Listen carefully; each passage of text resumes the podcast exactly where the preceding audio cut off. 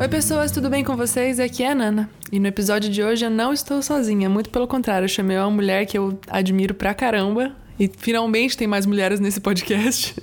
É, eu conheci a Jacira pela internet, graças a Deus, mais uma pessoa maravilhosa que o Senhor me trouxe nesse período. E eu conheci ela quando eu vi ela falando sobre alguns temas que eu considero de extrema importância, pra, principalmente para nossa caminhada cristã. E aí eu quis chamar ela para conversar comigo e ela foi doida de topar. Então, antes de qualquer coisa, Jacira, por favor, se apresente. Olá, pessoal. Eu tô muito feliz de estar nesse podcast, que é um dos podcasts que eu mais gosto, que eu mais maratono enquanto eu estou lavando os pratos. é, eu sou a Jacira, eu sou do projeto Agostinhas. Sou de João Pessoa, congrego na Igreja Batista. O projeto Agostinhas é um projeto de mulheres cristãs que buscam fomentar a, a discussão na igreja sobre o racismo e as questões raciais. Ah, eu escrevi um, um, um e-book, eu sempre esqueço de falar sobre isso, sobre justiça racial. Você pode baixar grátis no meu perfil, seja no Twitter, no Instagram, arroba JaciraPVM. Beleza, no final eu vou deixar um espacinho para você falar mais, se quiser falar mais sobre isso. E vou deixar os links também, obviamente, na descrição do podcast. Mas, assim, quando a gente foi começar a conversar, né, sobre a gente gravar o episódio juntas e tal, é, você falou muito rapidinho, assim, um pouquinho, e coisas que eu já sei um pouco sobre a sua história. E eu acho que os temas que a gente conversou sobre abordar aqui, né, sobre missões e sobre o preconceito racial, são temas que fazem muito parte da sua vida, né? Então, eu acho que não tem jeito melhor da gente começar esse episódio do que você contando a sua história, que eu sei muito pouco e como eu amo história, eu vou sentar aqui, devia ter pego até um café para ficar ouvindo você contar a sua história. Então, gente, eu sou natural de Guiné-Bissau, um país do continente africano. Quando eu vim ao Brasil, eu tinha sete anos. Eu vim bem pequenininha, ah, bem novinha. Eu vivi mais tempo aqui no Brasil do que no meu próprio país. As pessoas perguntam, então você se considera mais brasileira do que guinense? E a resposta é que não. Mesmo assim, eu não me considero mais brasileira que guineense. Já sou aculturalizada brasileira, é verdade. Na maioria da, das coisas que eu faço é da, do, do, formato brasileiro do que do formato africano. Mas quando a gente veio no Brasil, eu vim com minha família também. E a gente, primeiramente, viveu na casa da minha tia, que já morava aqui no Brasil. E aí, é, o que acontece? Na, na, nossa casa, a gente sempre comeu comidas típicas de Guiné-Bissau. A gente fala o crioulo, que é a linguagem materna. Na verdade, quando eu cheguei aqui, tem uma história engraçada. Quando eu cheguei aqui, eu misturava o português e o crioulo. Porque na escola, na escola e na igreja, porque lá em Guiné a gente fala o português. A língua oficial é o português. Uhum. Mas a gente tem as línguas maternas, né? A gente tem os dialetos e as línguas maternas. E aí, o que acontece? A gente ia para os órgãos oficiais, tipo escola, a gente falava português, mas saía da escola e já começava a falar o crioulo. Uhum. Então você já imagina, quando eu cheguei aqui, eu era criança, eu misturava tudo falando com as pessoas. Graças a Deus ele trouxe pessoas muito pacientes comigo, pessoas muito bondosas que me ajudaram em todo esse processo de, de me acostumar, de me aculturar com o Brasil. Inclusive, eu já estou bem aculturalizada, já estou bem naturalizada por aqui. Mas aconteceu isso de início, então meus pais tiveram a decisão de dizer que em casa ninguém ia falar o crioulo mais comigo e que eu tinha que só falar português. É engraçado que até hoje isso, isso ainda acontece. Às vezes uhum. eles estão falando em crioulo e quando vão falar comigo eles mudam para o português. Eu fico, tá, o que aconteceu? Mas eu entendo ainda o crioulo quando as pessoas falam. Minha avó, ela veio anos atrás aqui no Brasil ficar com a gente e ela não fala o português, então eu tinha que falar com ela só o crioulo, né? E aí eu relembrei muitas das palavras que eu tinha esquecido. Uhum. A gente tem a Bíblia em crioulo que eu Ai, leio que também para poder poder me lembrar. Enfim, então eu não me sinto brasileira, de modo geral, porque eu nunca me aculturalizei totalmente, né? Em casa a gente sempre comeu as comidas típicas, até hoje em dia a gente come. A gente preserva a nossa cultura, né? Então, nesse sentido, que eu não me sinto. Mas é, eu vim aqui ao Brasil quando eu tinha sete anos. É, a gente veio para buscar mesmo condições melhores de vida. Guiné-Bissau, infelizmente, é um dos países mais pobres do mundo. não tem tanta oportunidade assim. Então, os guineenses tentam, os guineenses que têm condição, sair do país para poder é, trabalhar, estudar, é, se formar para poder retornar ao país para ajudar o país a crescer, né? Então, esse foi o nosso contexto. É, meu pai fez seminário aqui, também fez direito aqui, minha mãe fez enfermagem, eu estou estudando contabilidade e a gente pretende retornar para o nosso país depois para poder ajudar ela, ele tanto no sentido espiritual, as igrejas necessitam de mais, e tanto no espírito, no sentido social, econômico também, né? Porque uhum. é necessário. Então seria mais ou menos isso. E a gente tem esse ideal missionário, obviamente, na veia tanto eu quanto os meus pais. E como que foi que esse ideal missionário entrou na vida de vocês? Então, na minha igreja, a, a igreja batista que eu faço parte, é uma igreja muito missionária, é uma igreja que se envolve demais com missões. Sempre tem aquelas campanhas né, de missões que as batistas fazem, e é uma igreja que ajuda realmente os missionários, não, não deixa os missionários abandonados no campo, mas sempre procura auxiliar no que, que eles precisam, aquela coisa toda. Então, nesse sentido, eu cresci nisso. Eu cresci com, com esse desejo de, de olhando para isso, me espelhando nisso e gostando do que eu estava vendo, né, do, do testemunho dos missionários. E eu sempre tive vontade de fazer seminário, de estudar teologia, sempre gostei de teologia, é o meu sonho. Inclusive eu faço contabilidade, mas isso aí é uma parte da minha história engraçada que talvez se der tempo eu possa comentar depois. Mas eu nunca quis fazer contabilidade, eu queria fazer teologia e me embora. nesse, nesse momento eu ainda estou fazendo contabilidade, mas eu pretendo fazer teologia e, e, enfim, eu sempre gostei de teologia, né? Na, na, época, quando eu era menor, minha tia fazia teologia, meu pai fazia teologia. Então, eu cresci com várias pessoas falando sobre teologia, discussões teológicas, e com a minha igreja com incentivo missionário, eu já tinha essa predisposição, digamos assim, para isso. Uhum, maravilhoso. Eu, eu fiz, né? Eu fiz missão. Fiquei quase dois anos na África do Sul, é, continente africano também. A igreja que eu cresci, eles tinham meio que esse, esse, esse amor, esse apreço pela, pela, pelas missões, assim, né? Tem até hoje. E, e acho que isso faz com que queime no nosso coração, né? Ter essa cultura de, de uma igreja que alimente esse essa visão missionária como algo realmente bom, porque a gente já, eu, pelo menos pelo que eu conheço, já conheci muita gente que fala mal, sem saber a realidade da, da vida missionária. Então, você ter uma, viver numa cultura em que isso é bem falado, dá, dá vontade no nosso coração, né? Tem muita gente nessa outra igreja que eu cresci que, tipo, vai, fica um mês em missão, fica, tipo, o tempo que tem, sabe? Porque é uma cultura muito bem instaurada que alimenta o nosso coração. Então, eu não, eu não sabia que você queria voltar para lá, mulher. Me conte mais sobre isso. ah, eu quero.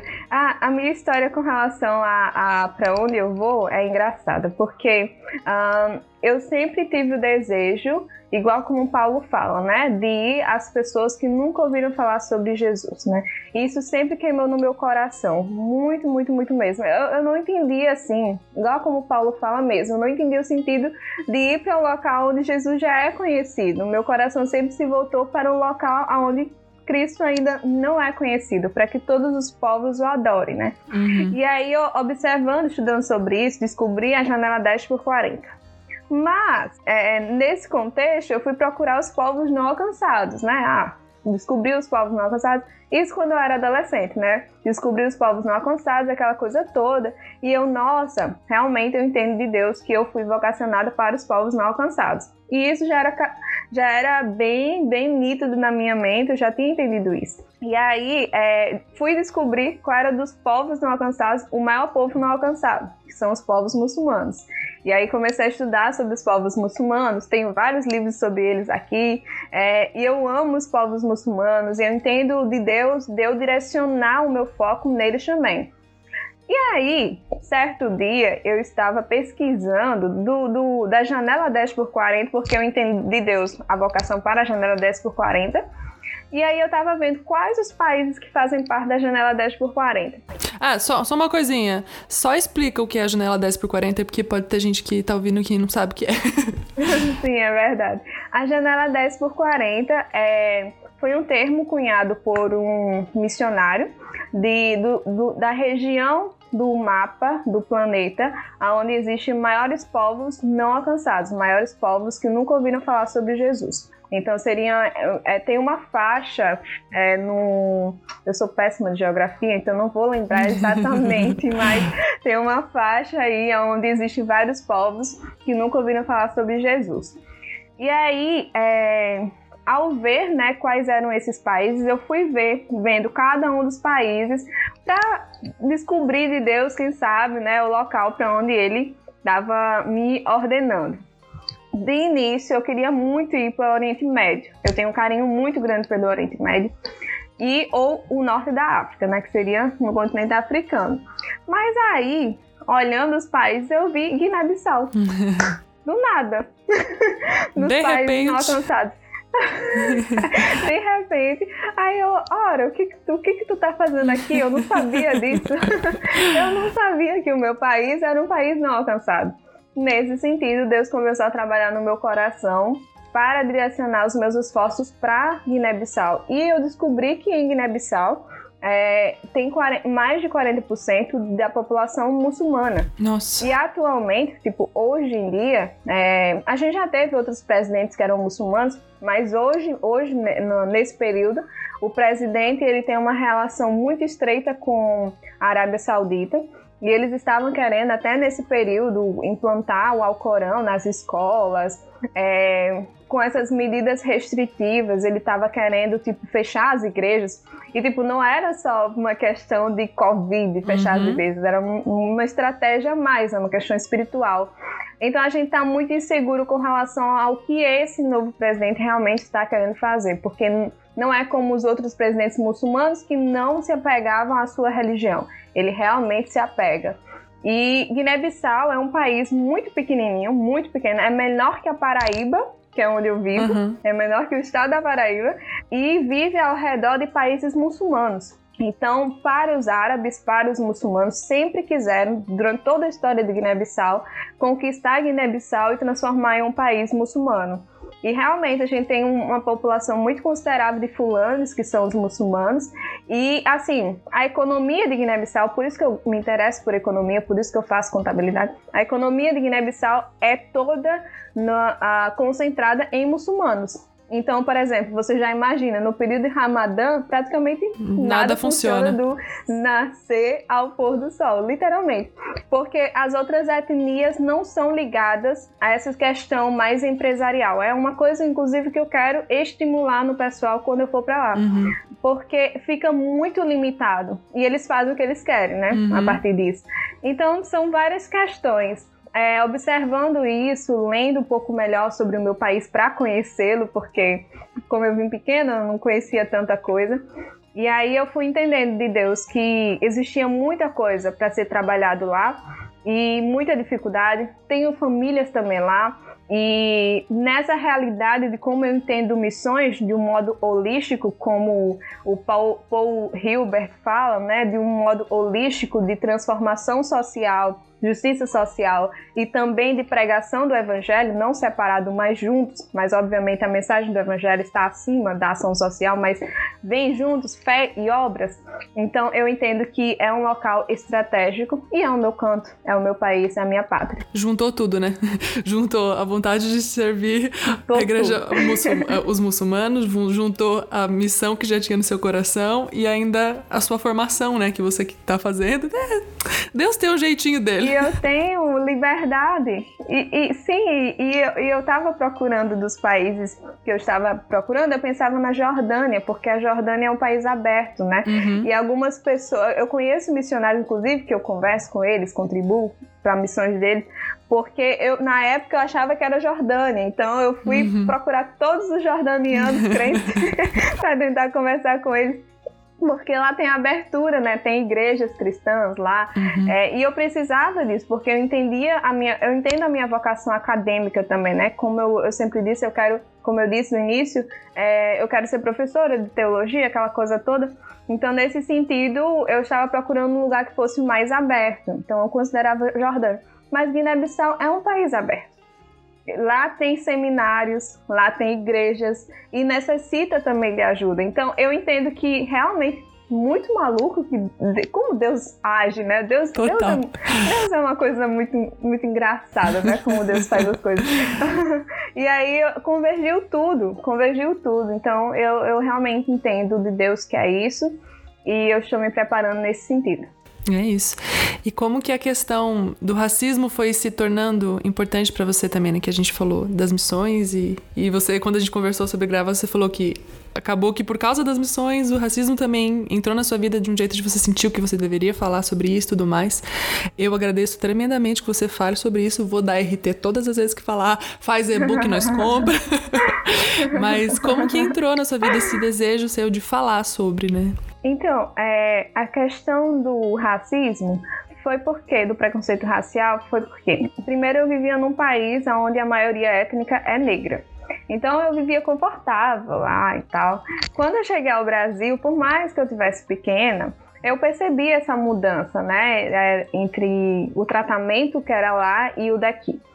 Eu nunca entendi muito bem isso, como é que isso funcionava, já que eu era criança, não entendia muito bem essas relações, mas isso sempre mexia em mim. O, o James Smith, ele fala no livro Você é Aquilo que Ama, que não é o que nós fazemos com as coisas, mas o que as coisas fazem conosco. E a gente não consegue perceber isso, a gente vive no automático, a gente nem consegue perceber isso.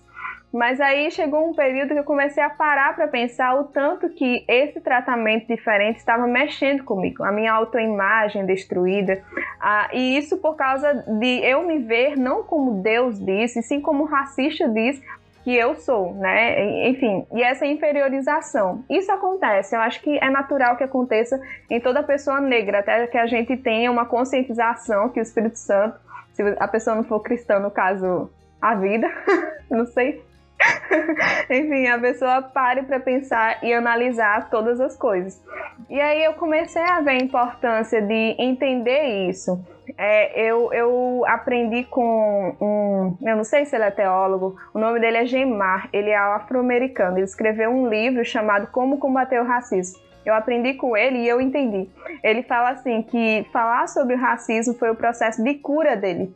E eu acho que é também o meu processo de cura, porque quanto mais eu conheço o racismo, quanto mais eu conheço a escravidão, melhor eu entendo a ideologia racista e eu vejo que na verdade é tudo forjado, que não tem nada a ver o que eles falam. Uhum. E eu consigo entender o meu valor em Deus porque é uma leitura conjunta, não é só uma leitura do racismo, uhum. é uma leitura da Bíblia e fazer uma comparação para trazer os princípios bíblicos para a discussão, né? A gente não está aqui falando, eu não estou aqui falando sobre racismo a partir da militância, de, de aspectos políticos, eu estou falando sobre racismo a partir da Bíblia, a partir do que Jesus fala não a partir do ressentimento, mas a partir da união, aquela coisa toda. Então, nesse sentido, foi um processo muito importante de autoconhecimento mesmo, né, a partir da Bíblia, né? A partir do momento que eu comecei a estudar mais sobre o meu valor em Deus, eu comecei a ver a importância de entender essas questões e de expor isso para que outras pessoas negras entendessem e também para que pessoas brancas entendessem e assim ajudassem a gente também nessa luta, porque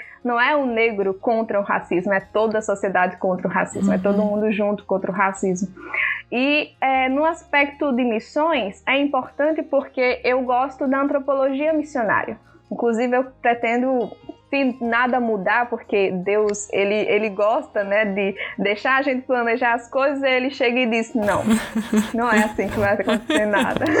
Deus gosta de fazer essas coisas, mas se ele permitir, é, eu pretendo fazer um mestrado em antropologia missionária depois. Eu gosto muito dessa área, eu tenho lido alguns livros e, é, nesse sentido, a gente sabe né, que existe essa confusão tanto na igreja quanto fora da igreja com relação a colonizações e missões. Foi aí que eu vi que, na verdade, não são assuntos excludentes, contabilidade, missões e, e, teologia e a questão do racismo são as três áreas da minha vida, não são coisas excludentes, na verdade todas elas conversam. É engraçado demais como que isso acontece, mas todas elas conversam. E aí missões com racismo também conversa, porque a gente precisa desmistificar isso, né? De que não, missões não é colonização, mas sim, é verdade que em algum período é, pessoas que se diziam cristãs usaram do nome de Deus para fazer maldades, mas isso não significa que essa seja a mensagem de Jesus. Jesus não falou sobre isso. Uhum. Jesus não fez missões, Jesus não evangelizou colonizando outras pessoas. E é isso que a gente precisa é, distinguir e separar. Então, nesse sentido, eu comecei a ver a necessidade de falar sobre isso e até de falar com missionários a respeito disso, para que não reproduzam sim um sistema que está na igreja de fazer missões como colonização. Uhum. É, recentemente, o diretor da MIAF, o Paulo, Feniman, ele falou comigo, porque ele me segue no, no Instagram. Eu sou super fã dele, do nada ele começou a me seguir no Instagram. Fiquei, meu Deus! E a gente começou a trocar ideias. E aí ele me, ele me mandou um, uma, uma pauta, um manual que ele fez para a MIAF, uma instituição que já existe há muito tempo, que é a Missão para o Interior da África, que ele é o diretor. E ele me mandou um, uma pauta que eles estão construindo para combater o racismo.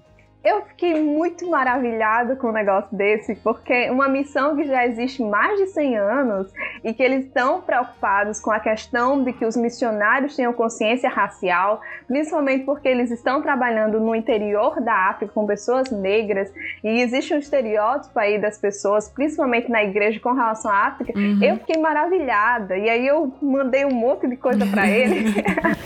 Aproveitei um momento e foi um papo muito especial, muito legal.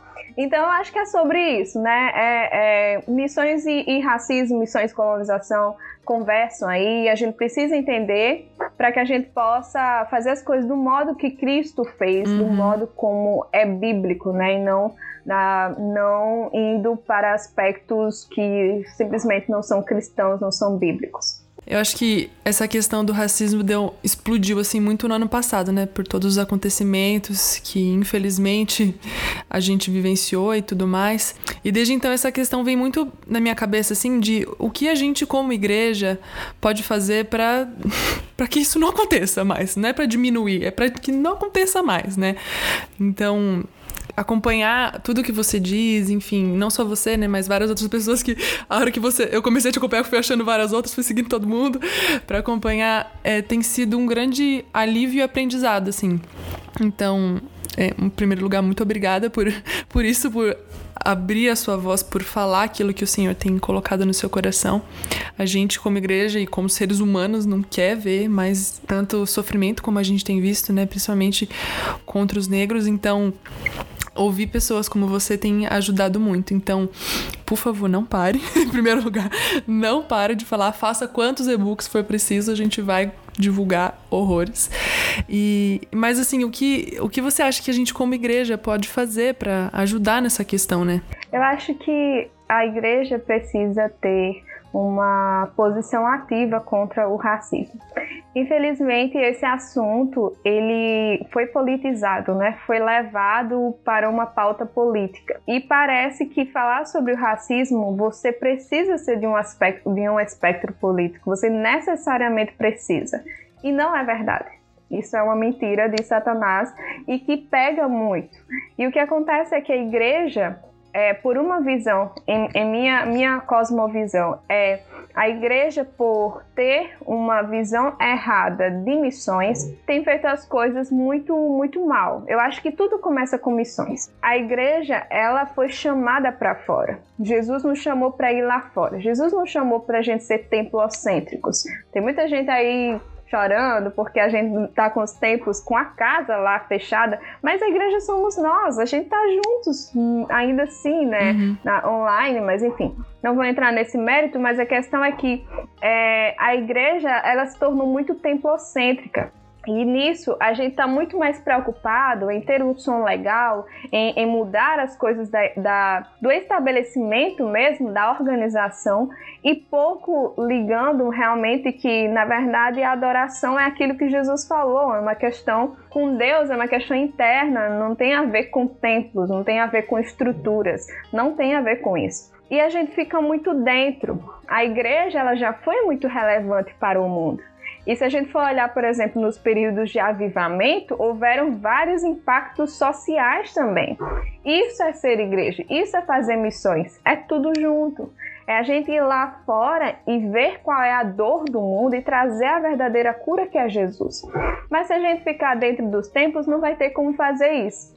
Então, eu entendo que, pelo fato de ter uma visão distorcida de missões, a igreja fica dentro, não vai lá fora, não evangeliza, não prega a mensagem de Jesus, não sabe o que está acontecendo lá fora, porque às vezes parece que a gente é alienado mesmo. Uhum. Quando as pessoas dizem que a igreja é alienada, por um lado, não é verdade, porque não tem como generalizar todo mundo, mas por outro lado, é verdade sim. Uhum. A gente é alienado. A gente chega ao longo da semana, o mundo explodindo. No período do, do, da questão de George Floyd, por exemplo, que tiveram várias marchas, a gente estava tendo uma explosão de discussão, de debate racial, de preconceito, de justiça. A gente chegava na igreja, cadê? Ninguém nem falava Parecia nada. Que a gente pois é, parecia que a gente vivia, vivia em um mundo particular. Uhum. Às vezes parece que a gente vive num mundo particular. E Jesus não nos chamou para isso. Jesus não vivia no mundo particular. Jesus ia para, para as dores das pessoas. Os fariseus diziam: ah, você, anda, você anda com os pecadores. E ele dizia: é realmente, é, é isso aí uhum. mesmo. Não são os sãos que precisam de médicos, e sim os doentes.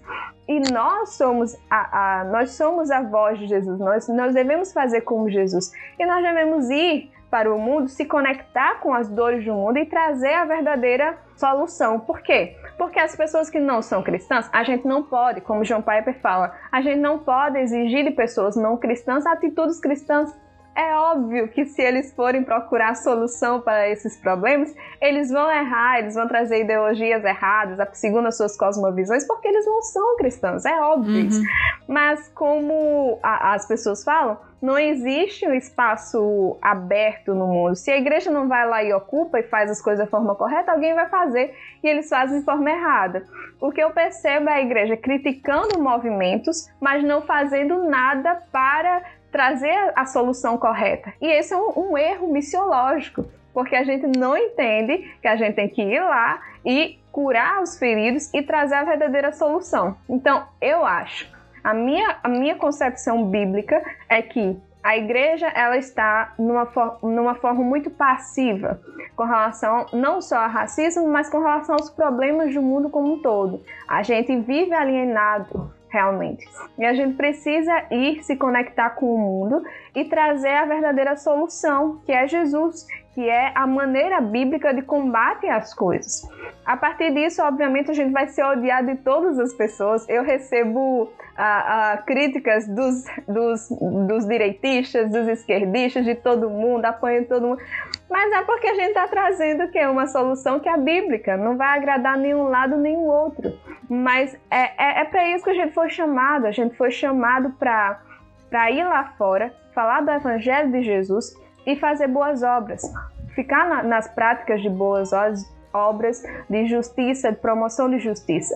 Nesse sentido, eu acho que o maior erro da igreja é essa passividade e que a igreja tem que assumir uma posição ativa de falar sobre o tema. Não precisa ser um tema que a gente vá ter medo de falar. Não, tem, a gente tem que superar isso, de falar sobre o tema, de promover ações com relação ao tema. De, de por exemplo, uma, uma das dicas que eu dou lá no, no e-book é, por exemplo, de fazer psicologia, de, de ter psicólogos especializados para ajudar as pessoas negras. Porque, como eu falei no início, né, eu tinha vários problemas com relação a essas questões raciais. Mas na minha igreja tem um psicólogo e a partir disso eu comecei a me abrir um pouco mais. Enfim, tem várias ações que a igreja pode e deve fazer, mas a uhum. gente só uhum. vai conseguir fazer isso se sair da passividade e começar a olhar de, numa perspectiva missiológica também uhum. essas questões e ir lá e agir. Eu acho que quando o Senhor fala, né, que vós, vós sereis odiados pelo meu nome, ele não tá falando vós sereis odiados pela passividade. não, muito pelo contrário. Pelo meu nome é porque vocês são de fato cópias de mim, né? Vocês agem como eu ajo. Então eu acho que falta essa. Eu acredito, acho que é essa palavra mesmo que você falou, sair dessa passividade que a igreja tá. Quer dizer, a única coisa que a gente faz, entre aspas, para sair da passividade é ficar criticando. e, e, o que que isso adianta, né? Adianta nada. nada. Pelo contrário, só faz as pessoas nos odiarem pelo motivo errado. Exato. E uma coisa que acontece é que, tipo, as pessoas que são do mundo, elas dizem, ah, a igreja é hipócrita. E a gente é a mesma porque fica nessa, nessa coisa, né, de criticar, mas não faz nada. Hipocrisia é isso, né, falar demais além do que a gente faz. E é isso, a, não tem como. Enquanto a gente vai falando, estiver criticando, sem trazer uma proposta em contrapartida, a gente vai estar tá agindo uhum. sim de uhum. forma hipócrita. Pois é, infelizmente, né? E aí, casos de pessoas como, por exemplo, o Antônio Carlos Costa, as pessoas super tratam mal, como se ele estivesse fazendo absurdos e já jogam ele pro espectro político, sendo que não necessariamente ele está defendendo o espectro político, mas defendendo a causa do pobre, da viúva, enfim, como o Senhor nos ordena fazer, né? Que coisa, né? Que o Senhor nos ensine a sair dessa passividade. Amém. É, é muito, muito complicado. E eu acho que, tipo, aqui no Brasil a gente ainda está começando a discussão. Nos Estados Unidos a gente tem várias referências, né, já falando sobre isso, até porque existem as igrejas negras, né, com o separatismo foram criadas igrejas negras. É, no período de Martin Luther King, por exemplo, as igrejas negras, não as brancas, as brancas estavam criticando, tá? Mas as igrejas negras elas estavam juntas nessa luta. Os pastores falavam sobre justiça social, sobre justiça racial. Então, nesse sentido, nos Estados Unidos a gente já tem uma evolução. Claro que tem vários problemas. Tim Keller é chamado de comunista também, progressista, marxista. Gente, o Tim Keller, meu Deus. pois é. Então, é, isso também acontece lá, mas eles já estão um pouco mais à frente da gente. Uhum. Eu percebo que aqui no, no Brasil a gente está tentando começar ainda Projeto Agostinhas é um projeto que chamou a atenção das pessoas porque a gente está trazendo uma nova visão que as pessoas não haviam falado. As coisas que eu falo, é, muitas das coisas eu bebo realmente dos teólogos que eu admiro lá dos Estados Unidos. As pessoas dizem, nossa, nunca ouvi falar sobre isso. Eu acho que a gente está começando ainda as pessoas compreenderem que tem como falar sobre justiça sem ser marxista, sem ser progressista, enfim, todos esses istas aí, e, e que tem como você ser cristão e assumir uma postura ativa, né? Uhum. Ah, então, é, nesse sentido, eu acho que a gente vai ter que ter um pouco de paciência com as com as críticas e continuar, né? Eu acho que esse, é o ponto, continuar, né? A gente colocou a mão no arado e não olhar para trás, né? É isso. Eu acho que essa, essa é a questão. É isso. Eu acho que é exatamente o que você falou. Já que a gente está começando ainda, tem muito trabalho para ser feito. Muito. A gente tem muita, muito arroz e feijão para comer ainda nessa vida para ficar forte, ter o que, né? Alimentar a igreja e aprender e falar sobre isso. Então, novamente eu reitero aqui, por favor, não pare de falar sobre isso. te pedindo, por favor, continue divulgando. É, é realmente uma benção poder Amém. te ouvir, poder gravar esse episódio aqui com você, trazer esse assunto dentro desse podcast. Eu queria te agradecer muito, muito mesmo. Foi uma benção te ouvir falar. Eu amo. Tô tipo assim, gente, eu tô conversando com a Jaceira. ah, obrigada, Nana. Que é isso. Eu que sou sua fã. Eu, eu, eu vendo suas coisas, eu vendo o podcast, eu, meu Deus, que pessoa crente, eu quero ser amiga dela. Eu nem acredito que eu estou aqui. Estou muito feliz, de verdade. Ah, é uma honra mesmo te ter aqui. Ah, outra coisa que eu ia te pedir. A gente já tá encaminhando aqui pro fim, então deixa indicações de coisas que a gente pode consumir, seja livros, autores, podcast, o que se tiver sobre esse assunto, tanto sobre missões quanto sobre racismo, pra gente alimentar todo mundo que tá ouvindo esse podcast de conteúdo, assim, ó. Vamos alimentar a igreja, botar a mão no arado, não vamos parar mais. Amém, amém. Uh, a gente tem, tem, um livro que eu tô lendo agora que eu tô gostando muito, que é o Porquê Não Podemos Esperar, do Martin Luther King. Na Amazon ele é bem baratinho, é 20 e pouco, gente. Você precisa ler esse livro, pelo amor de Deus. Compre esse livro e leia. Tem o Reading While Black, do a Esaú Macaulay, que é um, um, teólogo que eu consumo demais. Se você não puder comprar o livro dele, não tem problema. Siga ele no Twitter, siga ele no Instagram.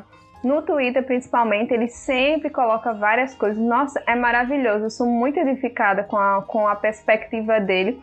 E ele tá nem aí, sabe? E eu, gosto de gente assim, né? Que tá nem aí, ele tá nem aí, ele fala mesmo e ele cutuca. Entendeu na... que ele tem que falar e acabou, né? Exato, ele cutuca na ferida e tá nem aí. Eu acho maravilhoso. Uh, tem um livro que eu amo, que é o livro Justiça, o que é fazer a coisa certa do Michael Sandel. Esse livro ele é a leitura obrigatória também para entender o que é justiça é, ele vai falar sobre vários espectros políticos, espectros ah, da, de cosmovisões do que é, do que as pessoas acham que é justiça, como é que é fazer a coisa certa. E ele vai mostrar como esses espectros erram é, vai falar da ideologia libertária, dos socialistas, aquela coisa toda, como é que eles erram e como é que realmente. E olha que ele não, não é cristão, ele fala numa perspectiva de filosofia política, e é bem interessante, assim, dá pra gente colher muita coisa e conectar com a Bíblia. Eu acho que é um livro muito necessário. Tem o Visões e Ilusões Políticas, do David Coises, que esse livro também é muito obrigatório, principalmente porque ano que vem a gente vai ter eleições uhum. e a gente precisa ler sobre isso. Inclusive, eu acho que eu vou fazer algumas séries de, de vídeos e coisas sobre isso, porque eu acho que Amei. a gente tá precisando, a gente precisa, em nome de Jesus, saber como se posicionar. Ele vai fazer uma crítica né, às ideologias e trazer uma perspectiva cristã de como é que a gente deve uh, pensar sobre política, né? Uhum. Uh, sobre missões, tem um livro que eu amo, que é o Chamados por Deus, que é um, um conglomerado de, de autores, Durvalina Bezerra e várias outras pessoas, que é da editora Betel Publicações. Esse livro é muito, muito bom. Eu gosto muito dele, porque eu não tenho a perspectiva de missões da forma tradicional, de ah, abandona tudo e vai.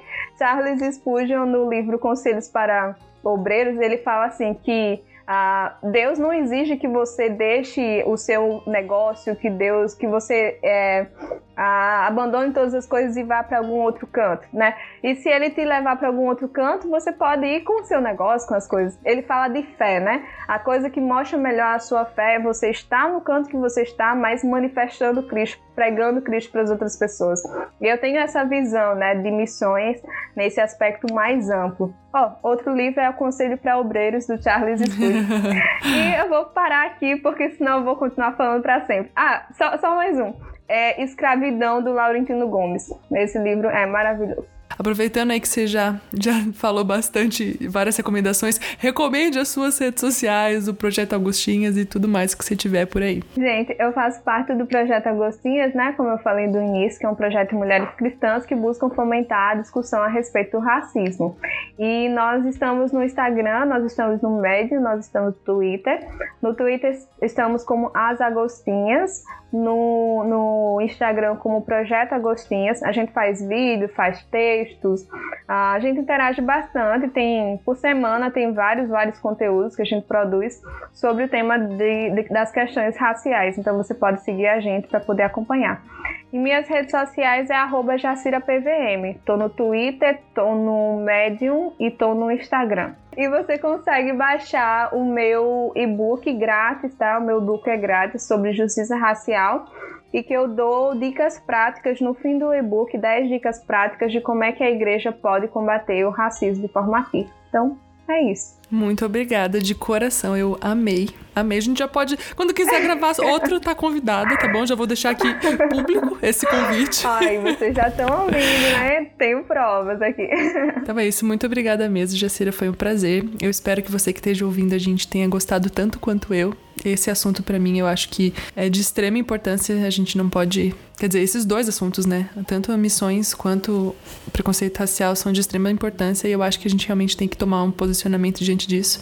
Então, nada mais justo do que trazer a Jacira aqui para falar sobre esse assunto que ela tem debatido tanto. Então, muito obrigada mesmo. Foi uma honra. Ah, obrigada, Nana. Obrigada mesmo. Estou muito honrada de estar aqui com você.